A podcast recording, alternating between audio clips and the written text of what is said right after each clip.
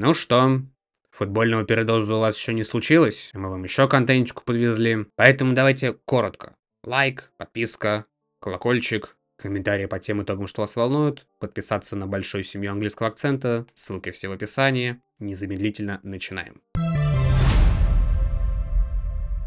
С вашего позволения, ребят, я сразу отстреляюсь по Вестхэму. Я еще в прошлых итогах хотел о них поговорить, но победа 1-2 как-то смазала впечатление о Вестхэме. А тут как бы поражение 5-0, грех, в общем-то, эту тему не поднять. И тема-то заключается в следующем, что да, Вестхэм плох, но шибко сильно винить Вестхэм, в общем-то, наверное, было бы неправильно, как бы это сейчас странно не прозвучало. Потому что у Вестхэма, наверное, к матчу с Фулхэмом сложились вообще все обстоятельства, которые только могли сложиться против команды в текущих условиях. Что я имею в виду? Ну, во-первых, Вестхэм это команда, которая, я напоминаю, все еще играет на два фронта. И мало того, что она играет на два фронта, так она еще и играет там практически одним составом. Ну, а игроки, прямо скажем, у Вестхэма, они, конечно, классные, но не до такой степени, чтобы буквально вот играть на постоянной основе, что называется, через два дня на третий. И, наверное, в каком-то смысле матч с Фулхэмом стал вот апогеем этого, если так можно выразиться. Потому что, ну, да, вырвали волевая, волевая победа у Тоттенхэма, конечно, это все классно, но 5-0 от Фулхэма, каким бы Фулхэм не был классным, ну, ну, подопечные Мойса, по идее, не должны были, что называется, отлетать с таким счетом. Дело в том, что перед этим матчем команду сразила еще и некая болезнь, как написал э, Давид Арнштейн. Что за болезнь, не уточняется. Может быть, какой-то там простудный вирус или типа того. Может быть, уж простите господи, я не знаю, диарея. Ну что вы так на меня смотрите? Некоторые футболисты, между прочим, я вам напоминаю, с диареей убегали прямо с поля посреди матча. Угу. Ну что вы так смотрите? Было же дело? Было дело. И как писали, среди тех, кого сразила, в общем-то, эта самая болезнь, это и Эдсон Альварес, он не поехал в итоге на Крейвен Коттедж. Это у нас э, и Пабло Фарнальс, э, и, собственно говоря, сам Моест, по-моему, тоже от этого пострадал. Э, плюс не было Ариаля, я напоминаю. Ну, Ариаля, правда, не болезнь сразила, у него с запястьем были проблемы.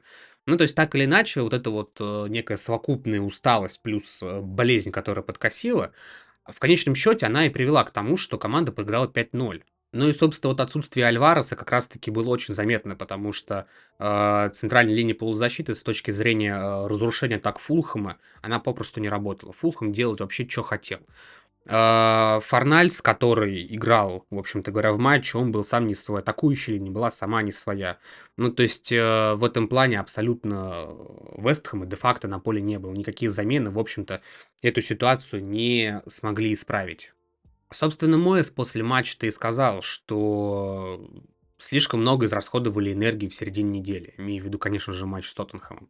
Да, сам сказал, говорит, оправдания результату нету, но свою роль это сыграло. Ну, типа, что сделаешь, что называется. Но при этом, с другой стороны, опять же, ну давайте прямо. Да, конечно, там играть э, два матча в неделю тяжело, как я сказал в начале. Насколько это при этом является оправданием с точки зрения того, что сказал Моэс, ну... Ну, не знаю, скажем так, ну не знаю. В этом плане вы можете в комментариях написать, насколько это является оправданием для Вестхэма. И в заключение надо, наверное, отметить два момента. Э, они один забавный, другой позитивный, скажем так.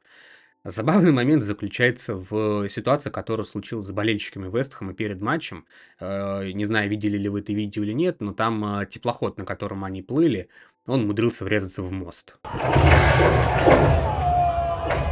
И, наверное, в этом есть некий символизм, что называется, относительно того, а что же, собственно говоря, произошло с Вестхэмом.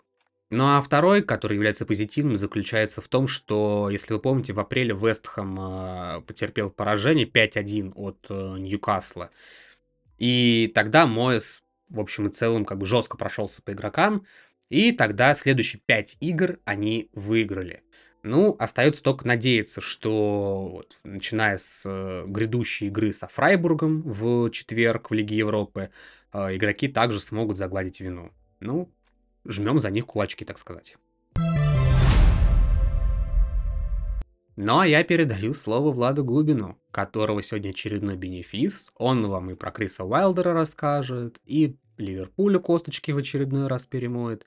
И вместе с нашим гостем, комментатором матча Астон Вилла Арсенал Пашей Чепуриным, собственно, выскажут свои мысли по этому матчу и по отдельным игрокам. Шеффилд Юнайтед вернулся. Как и ожидалось, после увольнения Пола Хекингботтома, Шеффилд Юнайтед стал играть лучше. Ну а как еще, когда в команде наконец-то появился главный тренер? Потому что Хекингботтома таковым я не считаю. Но давайте конкретно. Победа над Брентфордом 1-0. А, да, возможно, не самая впечатляющая победа, да и состав у Брентфорда был очень далек от оптимального. Но вместе с тем, по-моему, это первые по-настоящему заслуженные очки Шеффилд Юнайтед в этом сезоне. А, до этого была очень достойная игра с Ливерпулем. Да, проиграли, но попробую обыграть этот Ливерпуль еще. Теперь победа над Брентфордом.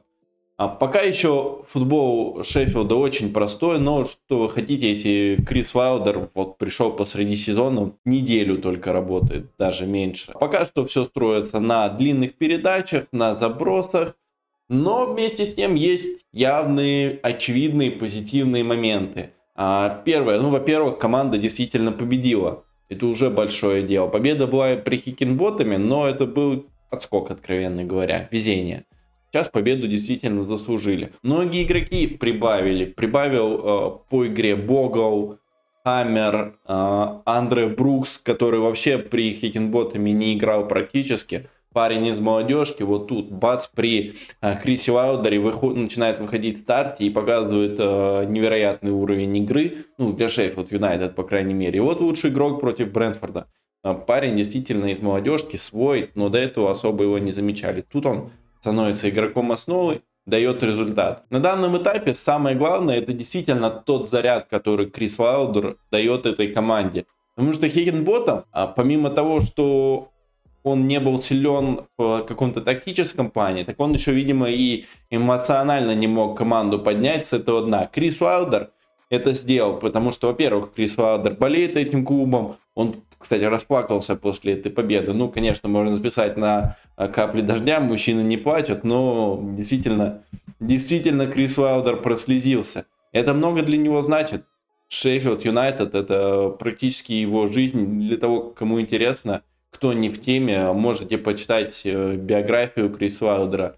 А, что он прошел с этим Шеффилдом, какой длинный путь, чего он добился с этим Шеффилдом, и вы все поймете. В любом случае, на данном этапе решение назначить Криса Уайлдера кажется верным. Фанаты Шеффилд Юнайтед все, даже скептики сейчас с этим согласны. И впереди самое интересное, сможет ли Шеффилд Юнайтед выбраться из этой зоны вылета? Пока что, да, это будет очень сложно, потому что все равно а, по своему уровню Шеффилд, Бернли и Лутон, они ниже остальных. Но вместе с тем Крис Уайлдер э, чуть не чуть в Еврокубке один раз Шеффилд Юнайтед не попал. Поэтому посмотрим, чего он добьется тут. А пока, да, можем констатировать факт. В АПЛ появилась еще одна конкурентоспособная команда, а, которая уже догнала Бернли. И привет Винсану Компани. Не так давно он обыграл этот Шеффилд Юнайтед 5-0. Сейчас этот Шеффилд Юнайтед уже догнал его по очкам. К слову о том, насколько плох Бернли насколько этот же Берли мало набирает очков, с учетом того, что у них бюджет гораздо выше, чем у того же Шеффилда и Утона. И к слову о том, кого следующим должны уволить. Ливерпуль должен стать сильнее. Сегодня я решил порадовать фанатов Ливерпуля, но не новостью, что они на первом месте, я думаю, они это знают без меня. И тем более я считаю, что пока таблица им немножечко льстит. Хотя, конечно, многие фанаты Ливерпуля со мной не согласятся. Но это не важно, потому что Ливерпуль все равно на первом месте, да? Считаю ли я, что таблица им льстит или нет, не имеет большого значения. Но все мы знаем, как Манчестер Сити любят доставать этих э, рождественских чемпионов во второй половине сезона, и как Сити там прибавляет.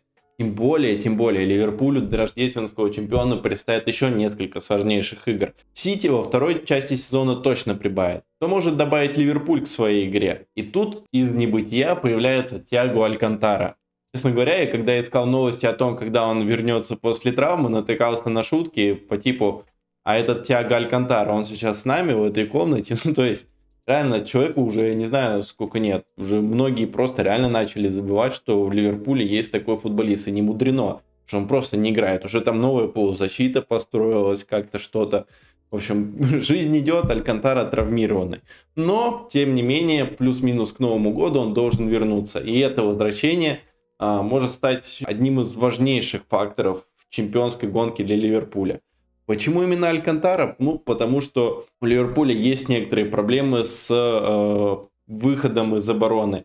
И это было видно в матче с Кристал Пэлас. В матче с Пэлас возникли эти сложности. И такие сложности были на самом деле не только в матчах против Орлов. Но давайте подробно, детально.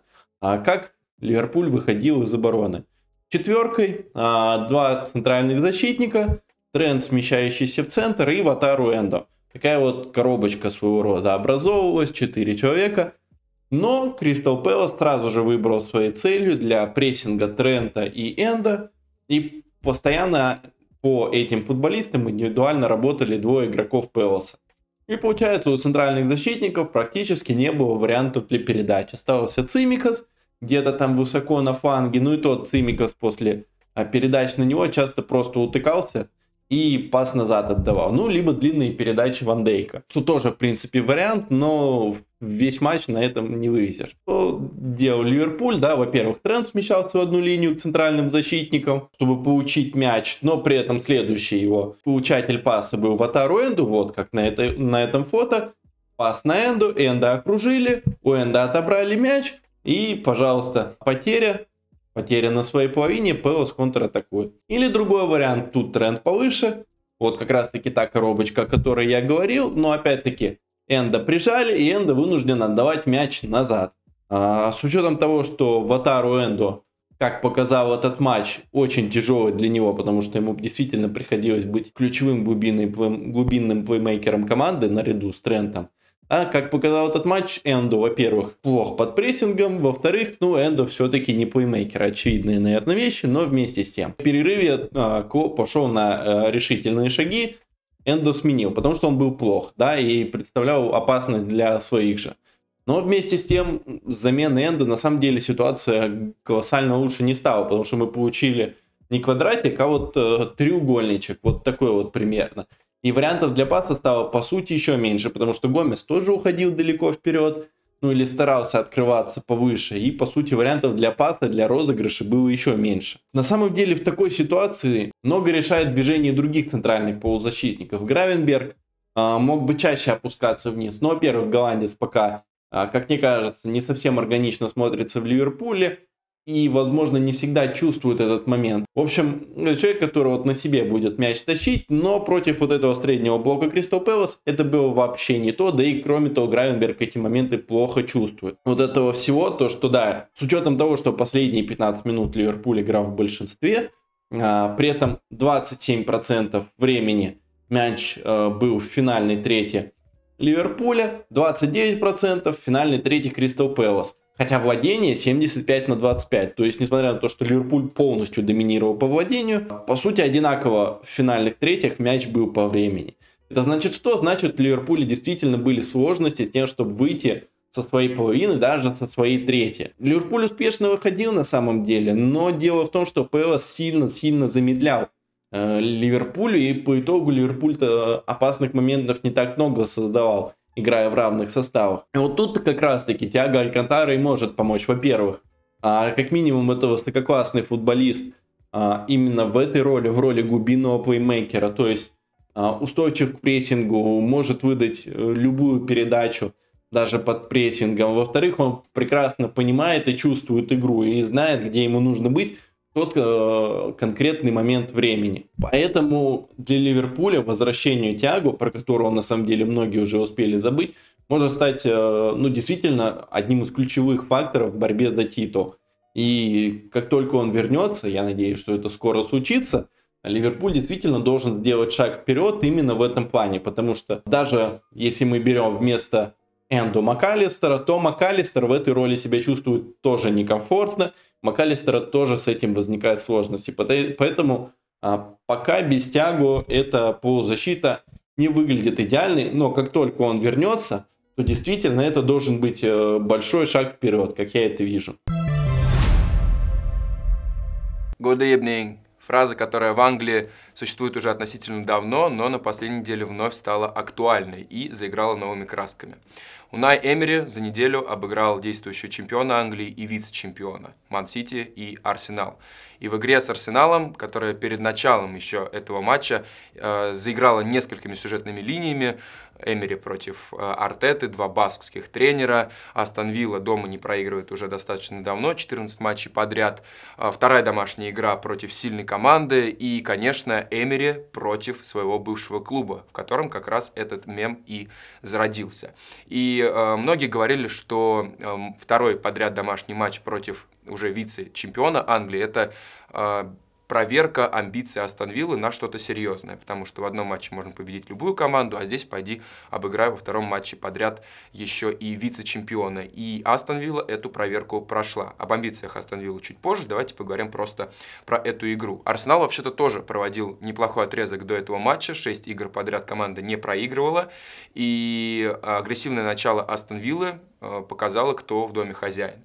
Астон Вилла играла инициативно, Астон Вилла э, жестко прессинговала, играла достаточно с высоким блоком и отлично разыграла свою первую и ставшую единственной голевую атаку в этом матче. Наказали Арсенал. Не сказать, что там была какая-то серьезная ошибка, просто очень хорошо разыгранная голевая комбинация. И потом уже Астон Вилла заметно села чуть ниже, не в низкий блок, а в средний. И тем не менее создавала большие проблемы для Арсенала.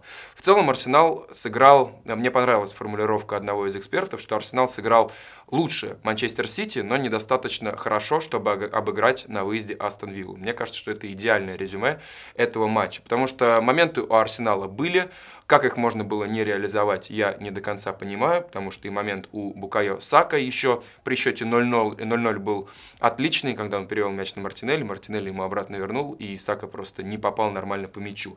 Ну и, конечно, несколько моментов у э, Мартина Эдегора, причем достаточно похожих с э, откатом ему на второй темп от партнеров этого мяча. Там нужно было просто расстреливать. В первом тайме Эдегор очень долго подрабатывал мяч, пробил в тот угол, куда уже свалился фактически Миляно Мартинес. Такие моменты, конечно, нужно забивать.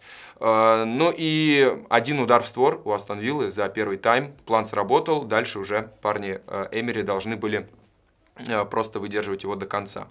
Арсенал при этом в первом тайме выглядел нервно. Э, я думаю, вы заметили несколько очень простых ошибок в теннисе они называются невынужденными, когда футболисты очень высокого класса отдавали передачи просто в аут. Это было и с э, Сака, это было и с Эдегором. Чем это объяснить, я не очень понимаю, но может быть вот такое начало, когда ты уже к восьмой минуте проигрываешь 1-0, э, тоже могло повлиять на достаточно молодую команду. Во втором тайме Арсенал был очень близок к голу, но вот здесь сыграл эффект Эмери, потому что, э, если вы помните, неудачный этап Эмери в Арсенале многим запомнился одной положительной вещью. Эмери очень тонко чувствовал, когда и какую замену нужно провести.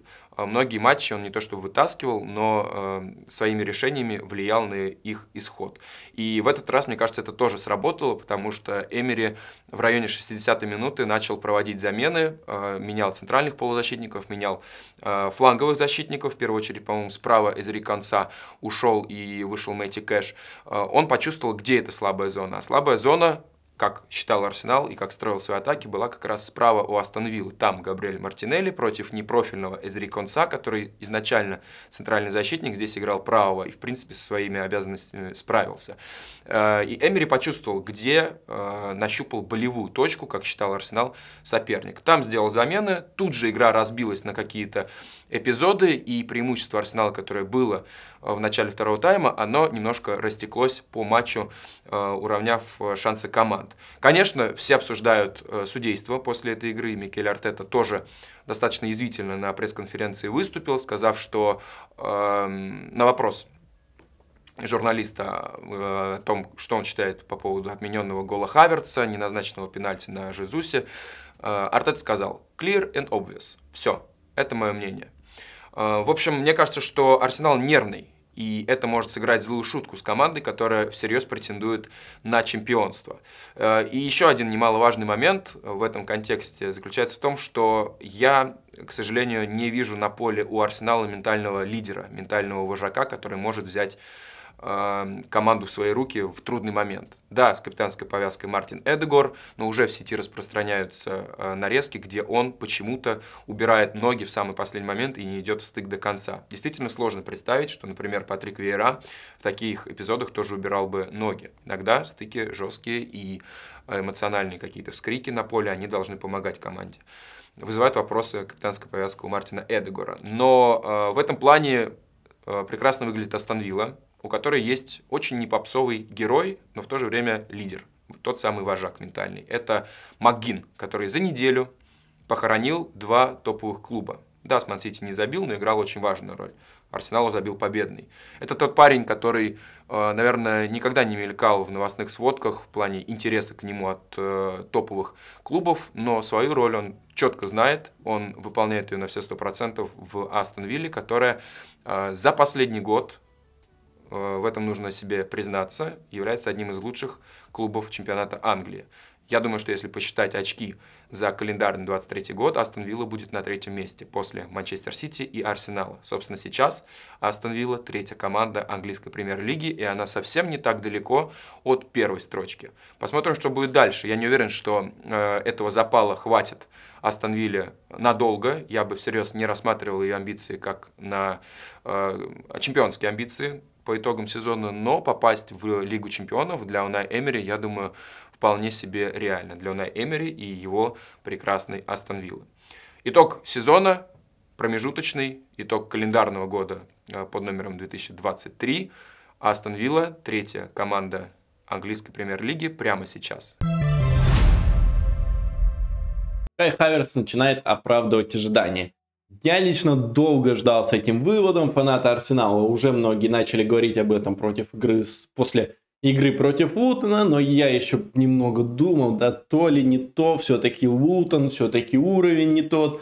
Но действительно, матч с Астон Виллой лично меня убедил о том, что Хайерс все больше встраивается в систему Артета и все больше начинает подходить э, его футболу, несмотря на такое вот неприятное начало его карьеры в стане канониров. Последние пять матчей, три гола, уже неплохо, отличная результативность для по сути, номинальной восьмерки, но вместе с тем есть и другие моменты, а, которые, допустим, я лично увидел в игре с Астон Виллой. Первое, это Кай Хайверс как э, дирижер, что ли, в атаке. Э, например, в той же игре с Астон Виллой он был лучшим по expected threat, то есть больше всех после его передач мяч попадал в какие-либо опасные зоны ближе к воротам Астон Виллы. Хайерс был лучшим в тяжелом матче против Астон Виллы в матче, на самом деле, где Арсенал, наверное, все-таки должен был забивать, Айверс был превосходен. До этого э, с Лутоном тоже отличная игра, да и, в общем, да, серия неплохих игр у Хайерса. Хайерс действительно продолжает выходить в основе, это тоже показатель. Кроме того, важность Хайверса еще и в его, допустим, забеганиях, да, против Астон Вилла несколько раз ускорялся за спины защитником специально, это делал осознанно, я думаю, тоже это по указаниям Артета. Это, кстати, одна из сильных черт Хайерца, эти вот открывания за спину. И если это больше использовать, а постепенно Хаверц действительно начинает больше использоваться в этой роли, именно вот эти вот забегания за спину, успех придет, будут голы, голевые действия в большем количестве. Ну и кроме того, Хаверц это как э, мишень для навесов. Да, на угловых часто э, Арсенал делает навесы на э, дальнюю штангу, на дальнюю штангу туда, где ждет Хаверц, а Хаверц в премьер-лиге, ну, входит в число, наверное, лучших игроков головой.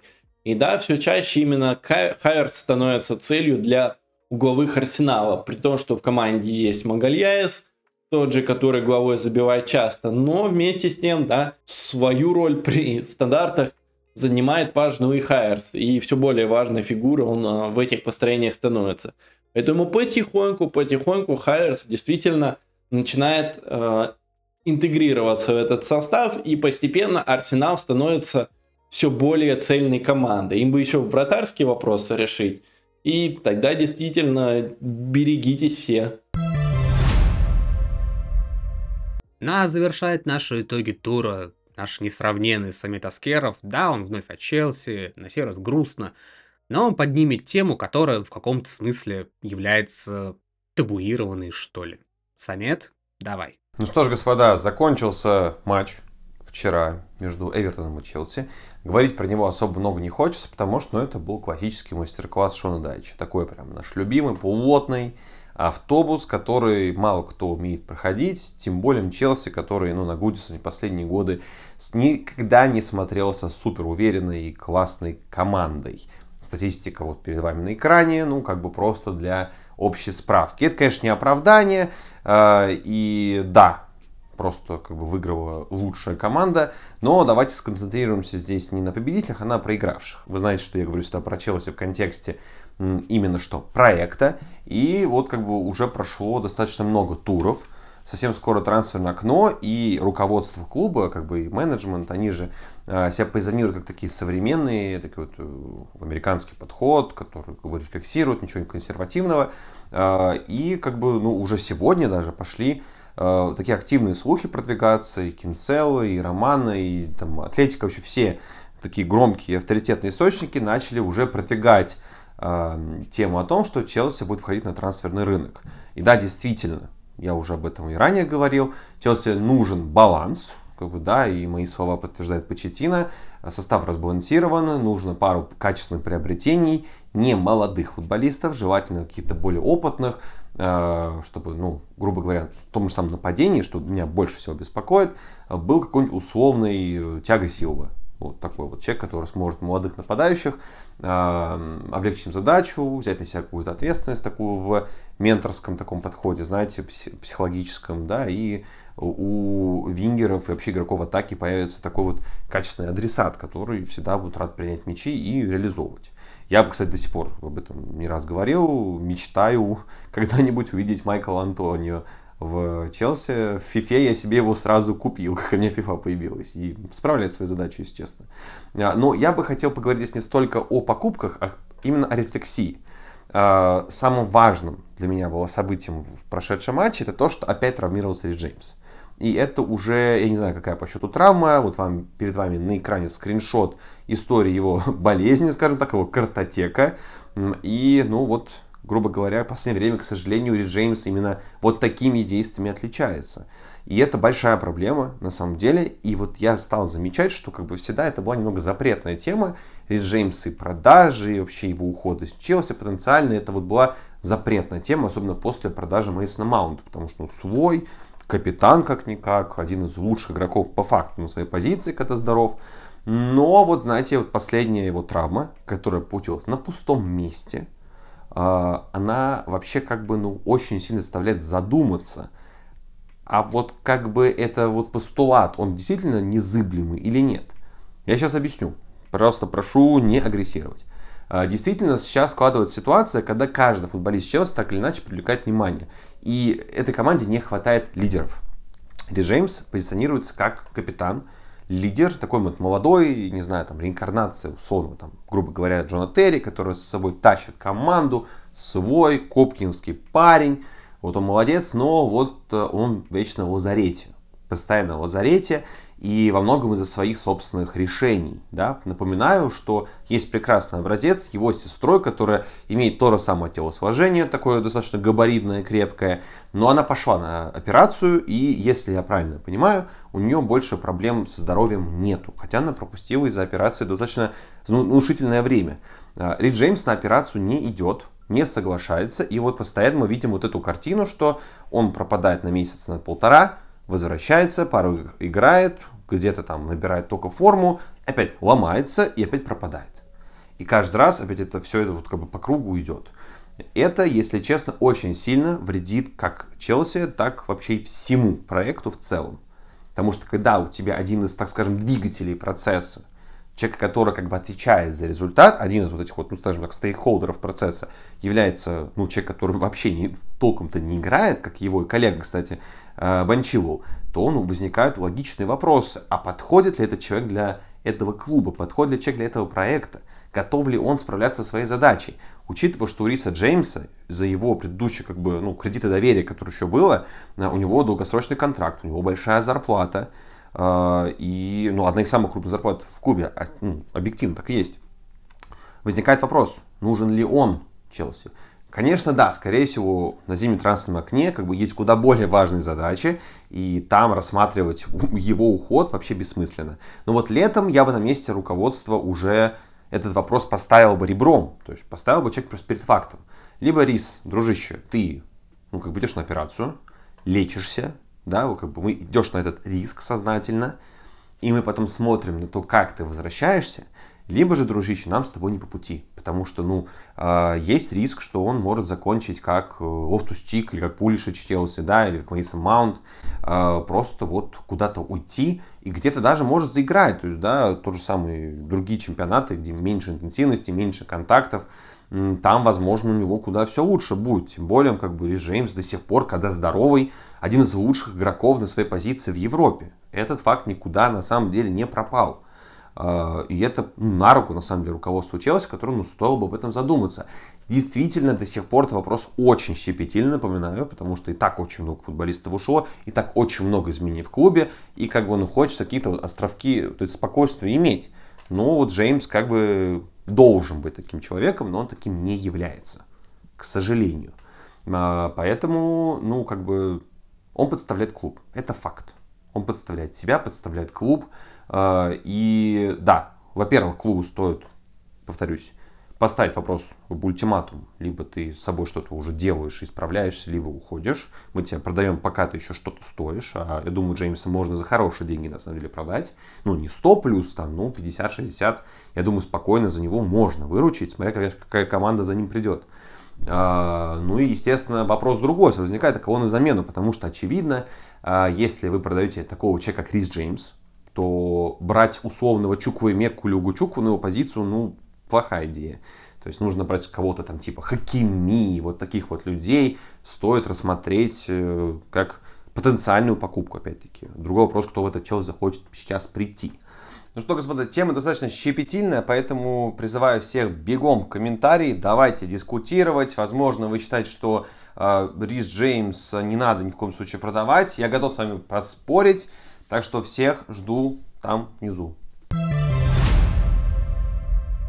Быстро начали, ребят, быстро заканчиваем. Лайк, подписка, колокольчик, комментарии по каждому итогу, поддержите гостя нашего обязательно, подписывайтесь на большую семью английского акцента. Ссылочки все там внизу, в описании. И, ребят, до новых встреч. Пока-пока.